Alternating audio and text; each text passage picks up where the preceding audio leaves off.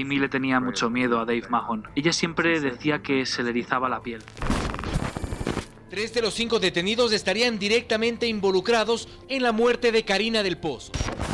Pues se rumora ampliamente que todos son miembros de una secta ultra secreta llamada los Illuminati.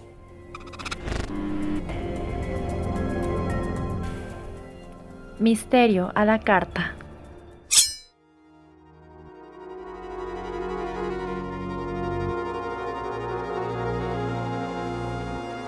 Buenas noches, querido comensal.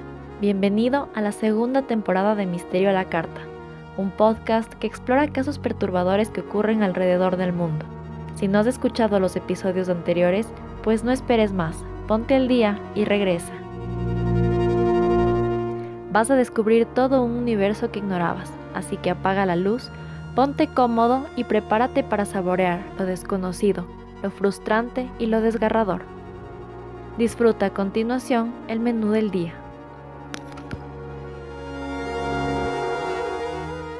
La entrada.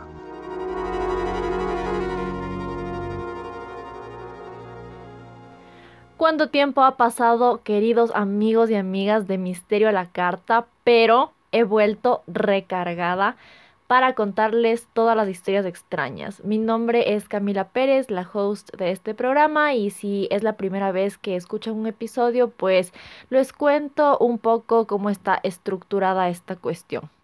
Esta temporada vamos a conservar el mismo formato, tres segmentos, cada uno con contenido referente a un tema central. Primero tenemos la entrada en la que conversamos un poco y les cuento datos random o les doy recomendaciones de películas y cosas así. El plato principal donde les explico el caso en sí, todo enfocado en los hechos reales. Y finalmente en el postre vemos las posibles teorías que se crean sobre varios casos que no han sido resueltos y las conclusiones si es que hay resolución obviamente.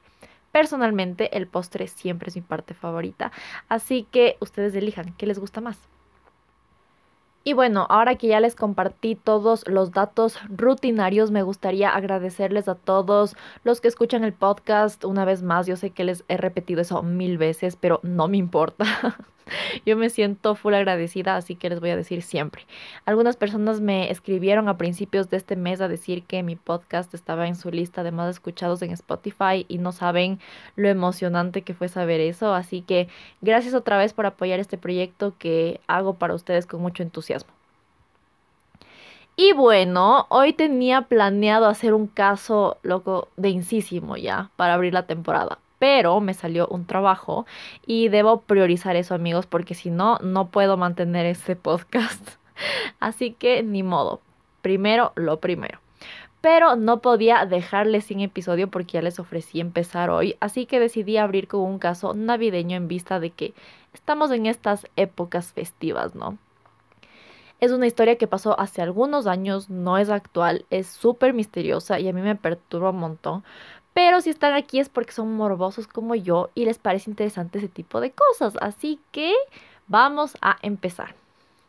Antes, no se olviden de seguir la página de Instagram, que ahí nos divertimos mucho, hacemos trivias que prefieres y de vez en cuando también les doy recomendaciones de pelis o series que he visto. Así que no se pueden perder esa diversión.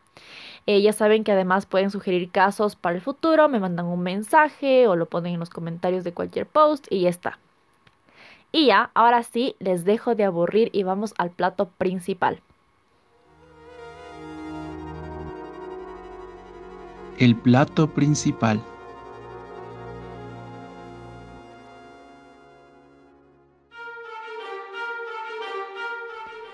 La Navidad es una época para disfrutar en familia, es una fecha llena de esperanza y creo que la mayoría de nosotros espera con ansias estas fechas porque simplemente nos trae mucha paz y felicidad. Como muchos, la familia Soder llevaba una vida totalmente normal y feliz en West Virginia. Disfrutaban del mes de diciembre como cualquier familia cristiana, pero eso se acabó en 1945 cuando una tragedia les llegó desprevenidamente en Nochebuena. Esta es aquella historia, un caso que, 75 años después, sigue siendo un enigma ha traído mucha angustia a todos los involucrados y dejó manchada la Navidad para los Oder por siempre. Amigos, esta es la historia de la familia Soder. Vamos a empezar con un poco de contexto. La familia Soder estaba compuesta por George Soder, o más bien Giorgio Sodu. Era un hombre italiano que nació en 1985 y migró a los Estados Unidos. Al principio tuvo varios trabajos temporales y eventualmente pudo ponerse su propia empresa cuando ya ahorró lo suficiente.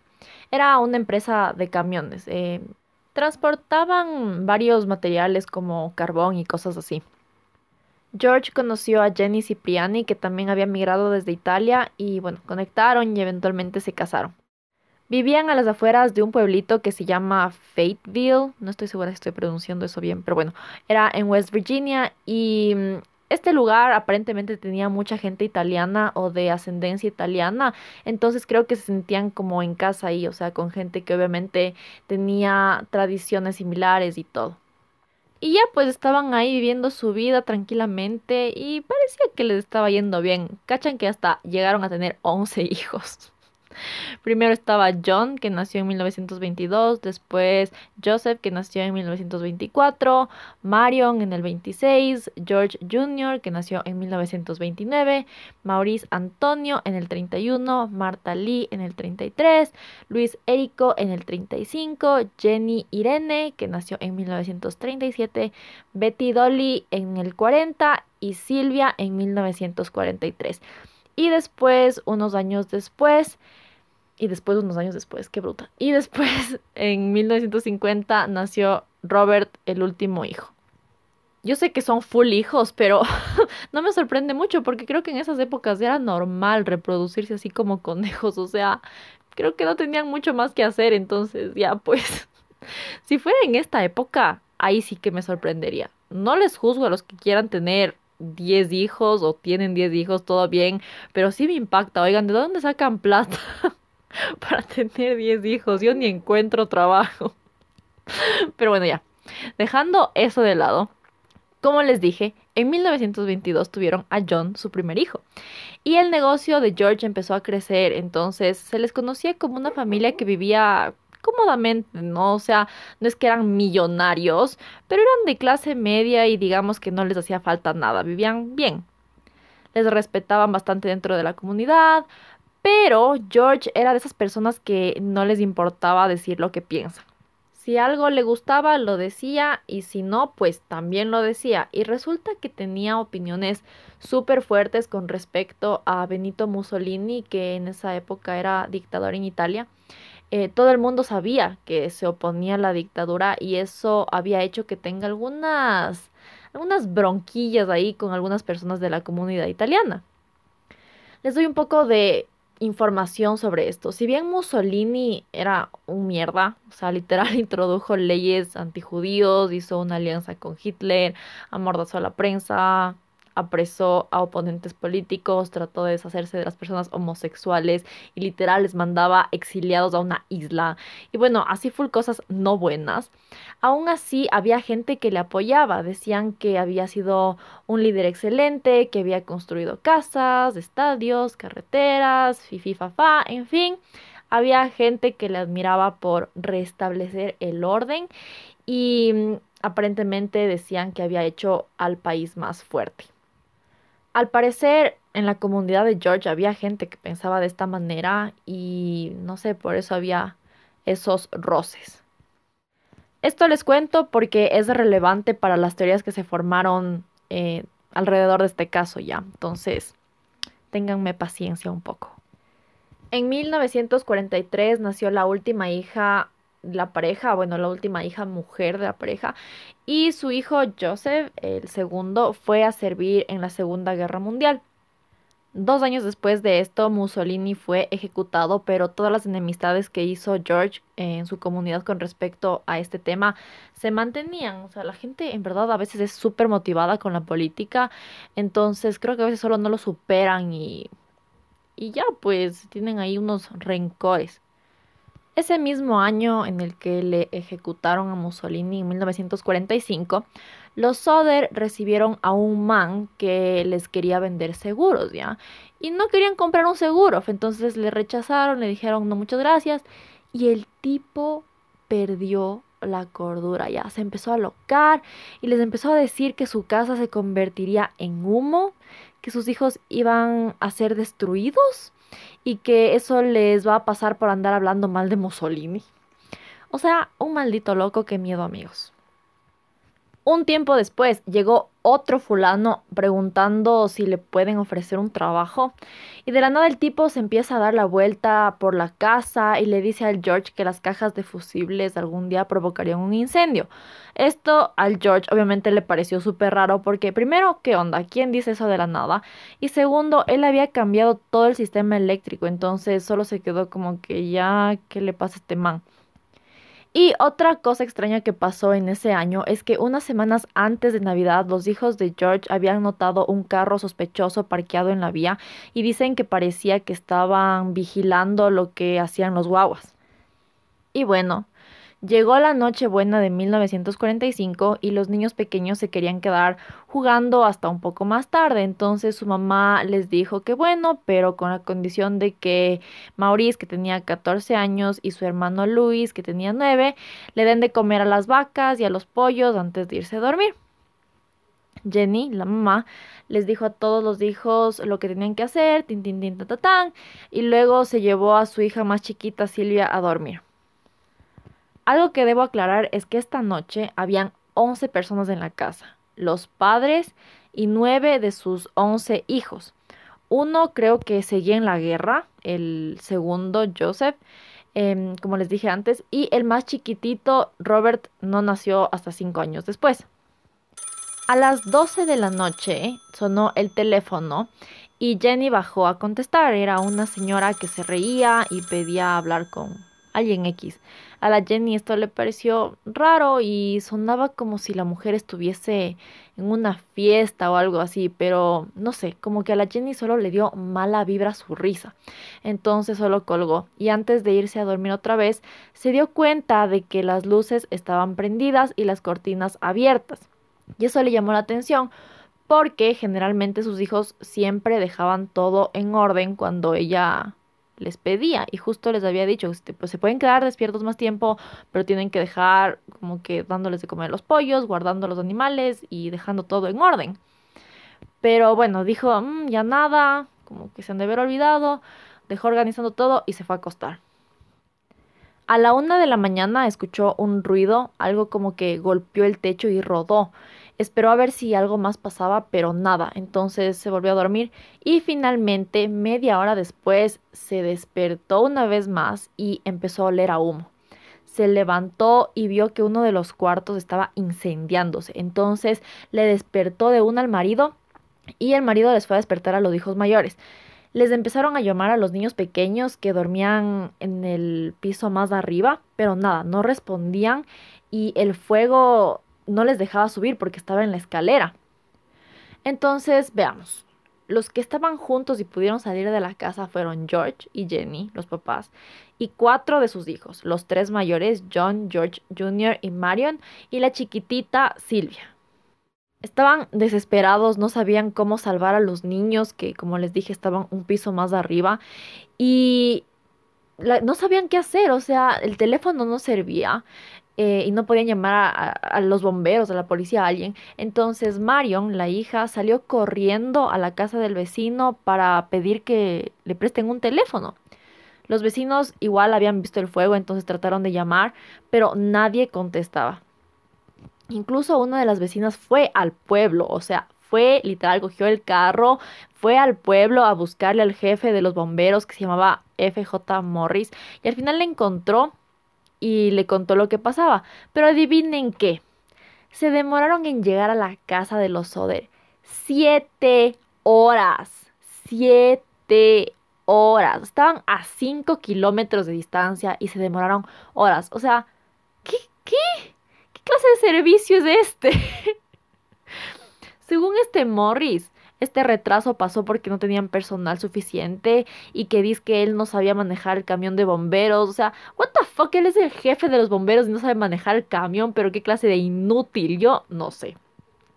Entonces dijo que tenía que esperar a que alguien que sepa llegue y aparentemente fueron siete horas. Mientras tanto, George trató de subir por un lado de la casa para sacarles a los niños por la ventana, pero no estaba su escalera que tenía en el patio. Trató de mover sus camiones que tenía para usarlos como escalera y no funcionaban, o sea, no se prendían. Y la familia ya no sabía qué hacer, o sea, habían agotado todas las posibilidades que se les ocurría para salvarles a los niños. Eh, entonces, a la final solo se quedaron desesperados afuera viendo cómo la casa se hacía mierda con sus cinco hijos adentro. Llegaron los bomberos 100 años después y obvio ya no había nada que hacer porque ya todo se había hecho caca y es aquí donde todo se empieza a poner rarito. Las autoridades empezaron a evaluar el sitio, a buscar los restos de los cinco niñitos que se habían quedado adentro y adivinen qué, nada.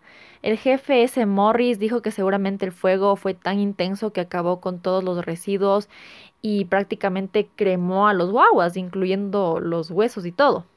Pero hay inconsistencias, porque se dice que generalmente en este tipo de casos siempre se encuentra al menos pequeños residuos de huesos y aparte no había olor a cuerpo quemado, o sea, eso ya debía haber sido una indicación de algo raro. Solo deben quemarse un pelo y sale un olor demacrado. Aquí se supone que habían cinco niños incinerados y no olían nada. O sea, eso debía haber olido, puta, no sé, a mercado de hornado o a lo que sea que huela la carne humana quemada. Yo no sé por qué mi cabeza la carne humana sabe y huele hornado. Si le cocinaran, pero bueno, dejando de lado tanta huevada que estoy hablando.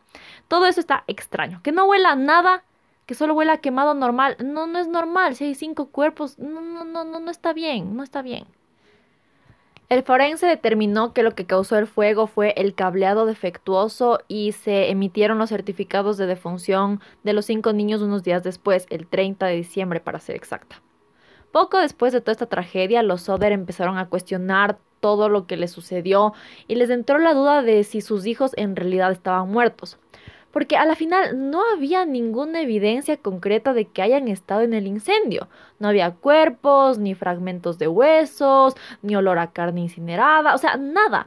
Entonces, con justa razón, comenzaron a sospechar de que sus hijos no estaban muertos y que el incendio había sido provocado para desviar la atención de alguna cosa y no fue un, no fue un accidente causado por el alambrado. Esto de que el incendio se provocó por una falla en los cables, ni sé qué, eso es una teoría media rara, porque como les dije antes, George había cambiado todo el sistema eléctrico hace poco y era improbable que algo así pase. Además, algo que se dieron cuenta es que si ese hubiese sido el caso, las luces de la casa se hubieran apagado, porque obviamente hubiese sido un problema del sistema eléctrico, pero no, las luces seguían prendidas como si nada, incluso mientras la casa se quemaba. Otra cosa extraña es que la escalera, ¿se acuerdan que estaban buscando y no encontraron? Bueno, la encontraron después, al día siguiente o unos días después, no sé cuánto tiempo después, como a 23 metros de distancia ahí en un montículo de tierra botada.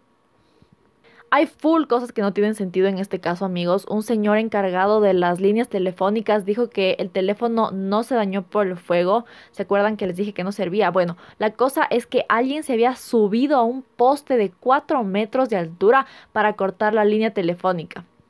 O sea, alguien hizo eso premeditadamente. Unos vecinos habían identificado a un hombre, un ladrón que se robó algunas herramientas de la propiedad de los Soder y él admitió cortar la línea del teléfono pensando que era un cable de electricidad. O sea, rarísimo, pero nadie nunca supo quién era este tipo y por qué quería cortar los cables, sea el de teléfono o el de electricidad. ¿Qué diablos? ¿Qué, qué estaba haciendo? ¿Quién es usted? ¿Qué hace? ¿Por qué está robando cosas? O sea, ¿qué? ¿Qué? ¿Qué? Pero eso nunca se investigó, nunca se supo quién era. O sea, qué burla, qué burla. Otra ocurrencia después del incendio es que la niñita menor Silvia encontró en el jardín de la casa un objeto de caucho que podría haber sido lo que sonó en el techo la noche del incendio y que le despertó a la Jenny. Y lo más denso de esto es que George pensaba que podría haber sido una bomba.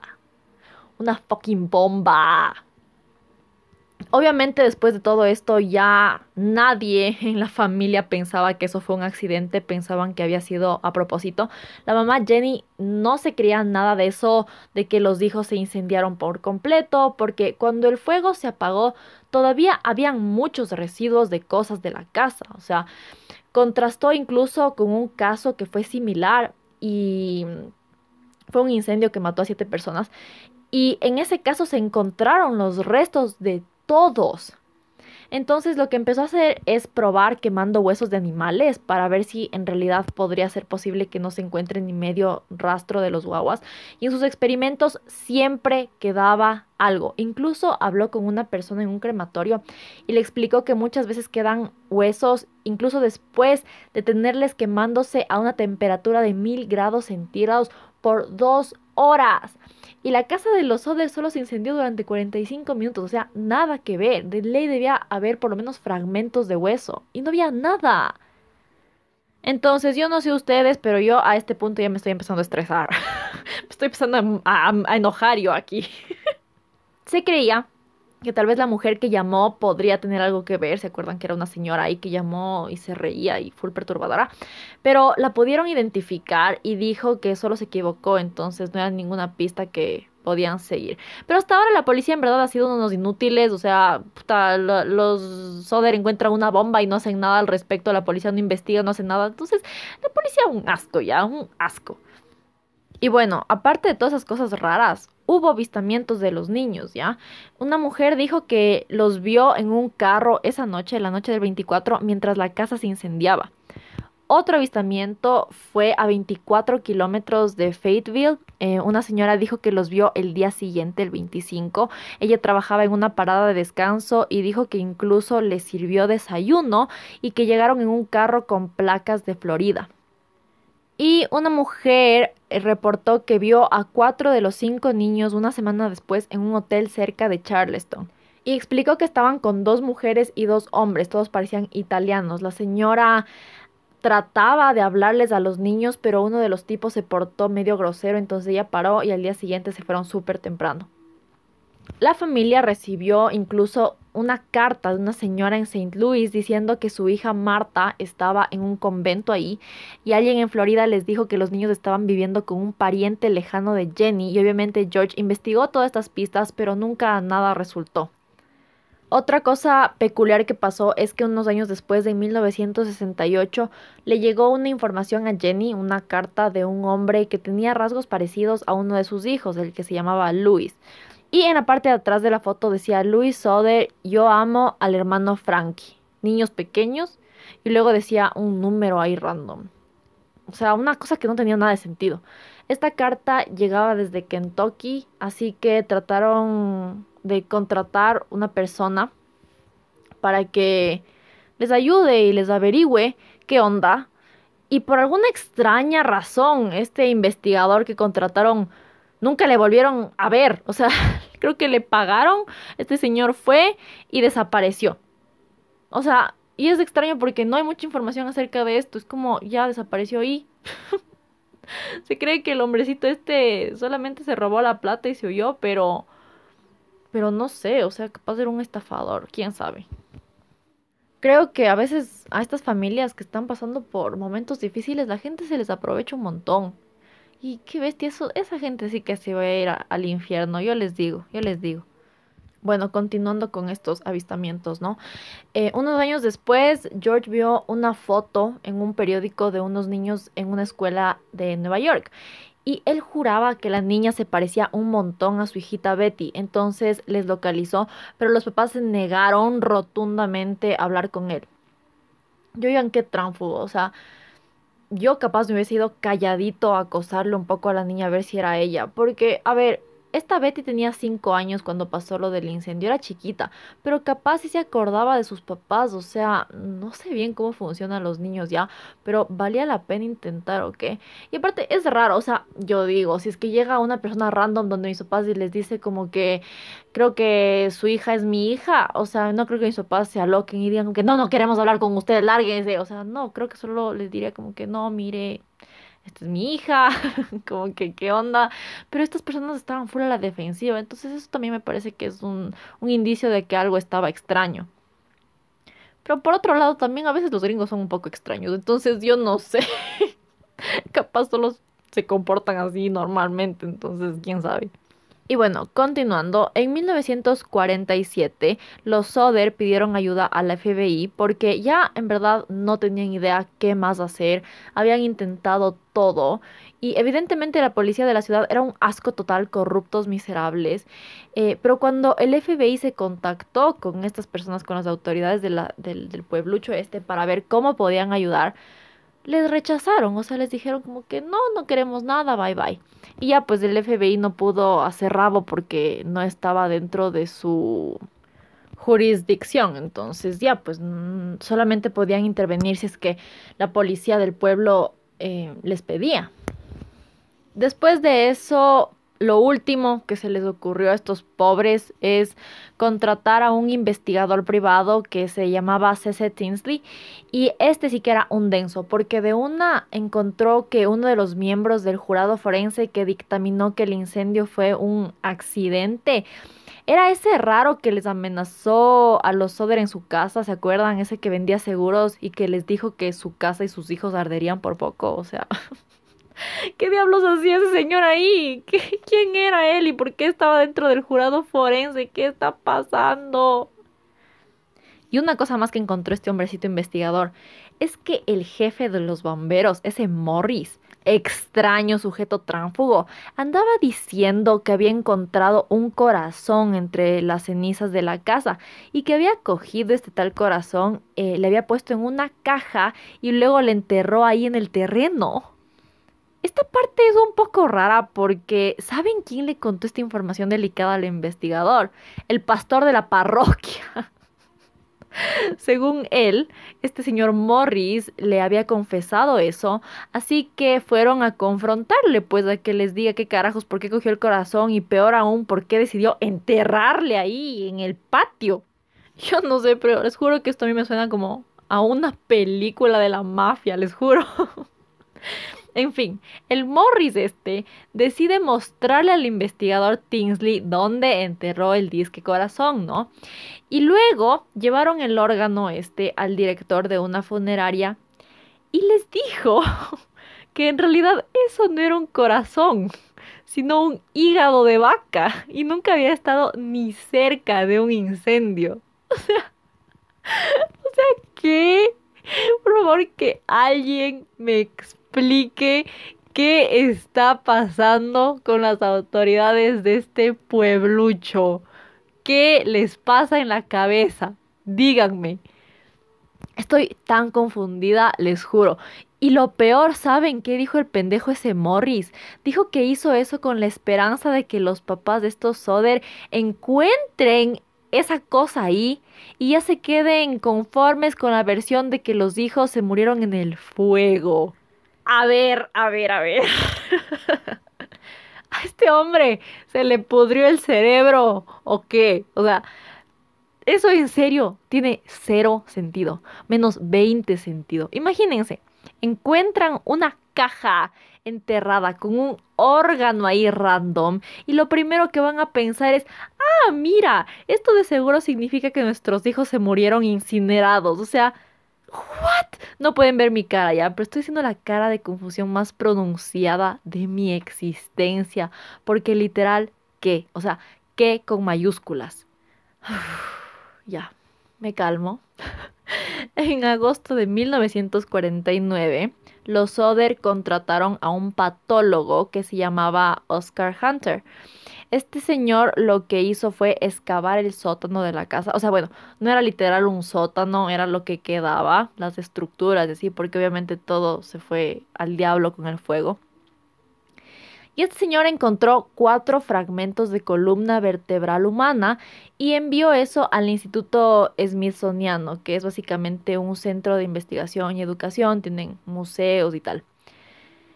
Y la cosa es que los resultados que les dieron es que tenían una hipótesis de que los huesos eran de una persona de 16 o 17 años.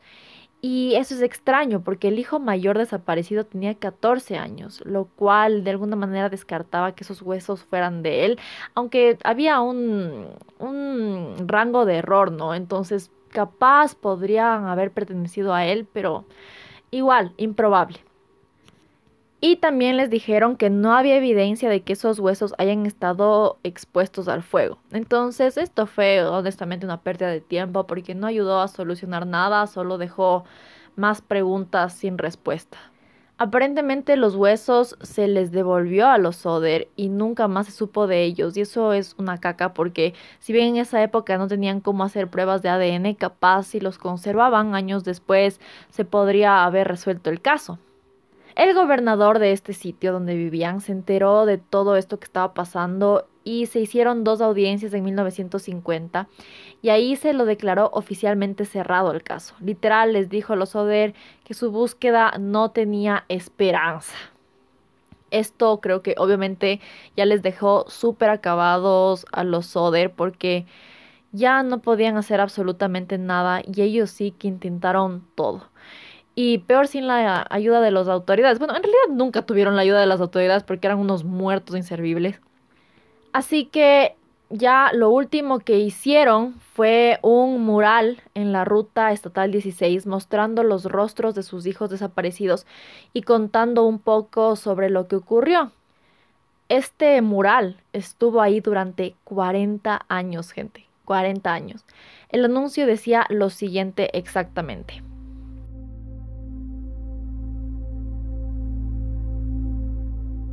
En Nochebuena del año 1945, nuestra casa fue incendiada y cinco de nuestros hijos, edades de 5 a 14, fueron secuestrados.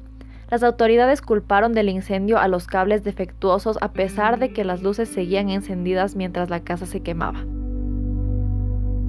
El reporte oficial declara que los niños murieron en el incendio. Sin embargo, ningún hueso fue hallado entre los residuos y no había olor a carne quemada durante o después del fuego. ¿Cuál fue el motivo de los oficiales de la ley involucrados? ¿Qué ganaban haciéndonos sufrir todos estos años de injusticia? ¿Por qué mintieron y nos obligaron a aceptar todas esas mentiras?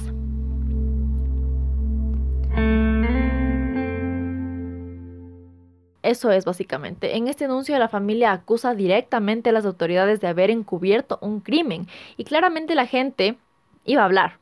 O sea, como les he dicho, estos casos son el entretenimiento de los morbosos, entonces empezaron a generar algunas teorías de lo que probablemente les ocurre a los niños. Así que ahora sí, vamos a la parte final de este episodio para conocer qué teorías existen sobre este caso, porque hasta ahora ya les he contado absolutamente todos los hechos que ocurrieron durante los años que la familia les buscaba a sus hijos perdidos. El postre. Bueno, como escucharon, es un caso muy peculiar porque son cinco niños desaparecidos, ¿no? No es que es un hito nomás. Y eso hace que algunas personas crean que en realidad murieron todos durante el incendio, que simplemente fue un accidente que ocurrió por desgracia y ya, nada más. Porque en realidad es difícil tratar de entender cómo te robas cinco niños sin que nadie se dé cuenta. Pero seamos honestos, creo que la mayoría no creemos que eso haya pasado. O sea, al menos en este caso es súper claro que hay algo que estaban tratando de encubrir. O sea, eso del hígado de vaca enterrado, ¿qué carajos? O sea, aún no supero eso. Entonces esto no es cuestión de ah, teorías conspirativas sin fundamentos, son teorías basadas en inconsistencias que se generaron por la incompetencia de las autoridades, así de fácil. Pero bueno, ¿cuáles son algunas de esas teorías? Mucha gente cree que la mafia siciliana, también conocida como la Cosa Nostra, tuvo algo que ver con esto por los comentarios que hacía George sobre Mussolini. Pero creo que esto es una salida fácil, es como que lo primero que se les ocurrió em, decir a la gente y ya, nos vamos a quedar con esta idea. Porque a mí en realidad eso no me suena lógico. Mientras estaba investigando, me enteré de algunas cositas que no sabía porque a mí en el colegio no me enseñaron historia. Pero bueno, la cosa es que durante em, la historia italiana, full gobiernos tenían como una, no sé si decir alianza o una relación cordial, digamos, con la mafia, porque obviamente esta era una buena fuente de ingresos, ya saben, corrupción. Pero con Mussolini esto cambió, Mussolini trató de deshacerse de la mafia. Entonces yo honestamente no creo que la mafia les haya secuestrado a los hijos de un tipo que hablaba mal de Mussolini, porque asumo que ellos tampoco estaban ahí de buenitas con el dictador, pues. Aparte, a Mussolini lo sacaron del poder en el 43, lo ejecutaron en el 45 y esto fue ese mismo año. Entonces no creo que nadie sea tan alocado de secuestrar a los hijos de un random que aparte vive en otro país solo por decir que no le quería al dictador. O sea, la mayoría de los italianos no, no le querían para ese entonces. O sea, no era una única opinión de este señor loco, ¿me cachan? Como les dije, yo no estudié historia en el colegio, en la universidad un poquito, pero era más historia del Ecuador. Entonces, si estoy hablando piedras, por favor, déjenme saber. Y bueno, continuando con esto de las mafias, eh, si bien creo que no le raptaron a los hijos porque andaba hablando pestes de Mussolini, no descarto la idea de que capaz alguna organización tránfuga le hizo esto por alguna otra razón. ¿Se acuerdan que George migró a los Estados Unidos? Bueno, él viajó con su hermano, pero nadie nunca supo por qué, o sea, nadie supo qué les pasó en Italia eh, y él nunca jamás hablaba de eso. Entonces puede ser que capaz algo medio extraño le sucedió allá y por eso tuvo que viajar. Porque aparte, como les dije, no viajó con familia más que con su hermano y él tenía 12 años, o sea, era un niño. Entonces, no sé, medio, medio extraño.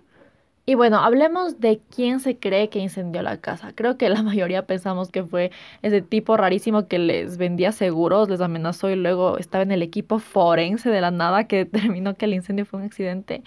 Creo que nadie duda que capaz él tuvo algo que ver. El problema aquí es que nadie sabe en realidad quién es ese señor, porque la policía nunca investigó nada. Aparte, ¿se acuerdan que ese tipo que se estaba robando las herramientas y los vecinos le vieron? Creo que le tuvieron, le interrogaron como cinco minutos y luego le dejaron ir. No hay registro de él. Nadie sabe quién es. Y yo digo, pero entonces, ¿para qué diablos servía la policía en ese pueblucho si no hacían nada? En este caso es súper obvio que o la policía era un incompetente o estaban involucrados con, con alguna cosa sucia ahí. Leí una teoría de que probablemente a los niños los secuestraron antes del incendio. Como les conté al principio, los guaguas se quedaron despiertos hasta más tarde que el resto de la familia y tenían que ir a guardar y dar de comer a los animales. Capaz alguien les raptó ese rato porque aparte no dejaron apagando la luz ni nada y cuando les llamaron para que bajen cuando se estaba incendiando la casa no respondieron. O sea, es obvio que todo el mundo asume que ya no estaban ahí, porque es raro, ¿cachan? Se está incendiando la casa y los niños no dicen ni pío, o sea, súper improbable, debían haber estado gritando o algo, no creo que no te despiertes si hay semejante escándalo, entonces por eso full gente piensa que a los niños probablemente se los llevaron a Italia o que fueron vendidos o alguna cosa y que los secuestraron antes del incendio. Y el incendio solamente fue como un una cortina de humo, literalmente, para que no se den cuenta de que los niños no estaban tan rápido y tengan tiempo de, huir. Los familiares tenían sus propias teorías. Em, había una mafia local donde ellos vivían y pensaban que tal vez esta mafia trató de reclutarle al, al George este y él se negó o capaz le trataron de extorsionar y él no se dejó. Em, también llegaron a pensar que algún conocido llegó a la casa mientras todos dormían menos los chiquititos que estaban despiertos, y se les llevaron amenazándoles o algo así. Y sí creo que posiblemente pudo haber sido alguien conocido porque los niños capaz le tenían confianza y se fueron con esta persona, pero no se sabe porque ya les digo, no hay ningún tipo de investigación al respecto porque la policía dijo por poco, mm, no fue un accidente, chao, bye bye, se se cierra el caso aquí. Con todo eso dicho, ahora les voy a contar lo que yo personalmente pienso que pasó, que básicamente es una recopilación de todo lo que ya dije antes. Yo creo que George estaba metido en alguna cosa tránfuga, capaz, algún negocio fraudulento ahí, yo no sé. Pienso que algunas familias, por no decir la mayoría, tienen secretos y rara vez cuentan toda la verdad. Entonces tal vez este señor no contó todo para evitar que salga a la luz alguna cosa chueca. Y bueno, tal vez por eso es que le secuestraron a los guaguas. Creo que se les llevaron justamente antes de que empiece el incendio, les vendieron y les amenazaron con lastimar a su familia si se contactaban con ellos. Tal vez por eso nunca se supo nada, o sea, del paradero de, de los niños. Yo sé que puede sonar un poco estúpido porque si ya pasa full tiempo, ¿por qué van a tener miedo de hablar? Pero si se trataba de gente poderosa, lo más probable es que les tenían vigilados. Y yo estoy 100% segura de que alguien poderoso estaba atrás de esto porque las autoridades estaban tratando claramente de encubrir algo. O sea, como les dije antes, no hacían nada, eran unos inútiles desgraciados, se demoraron siete horas en llegar a apagar el fuego.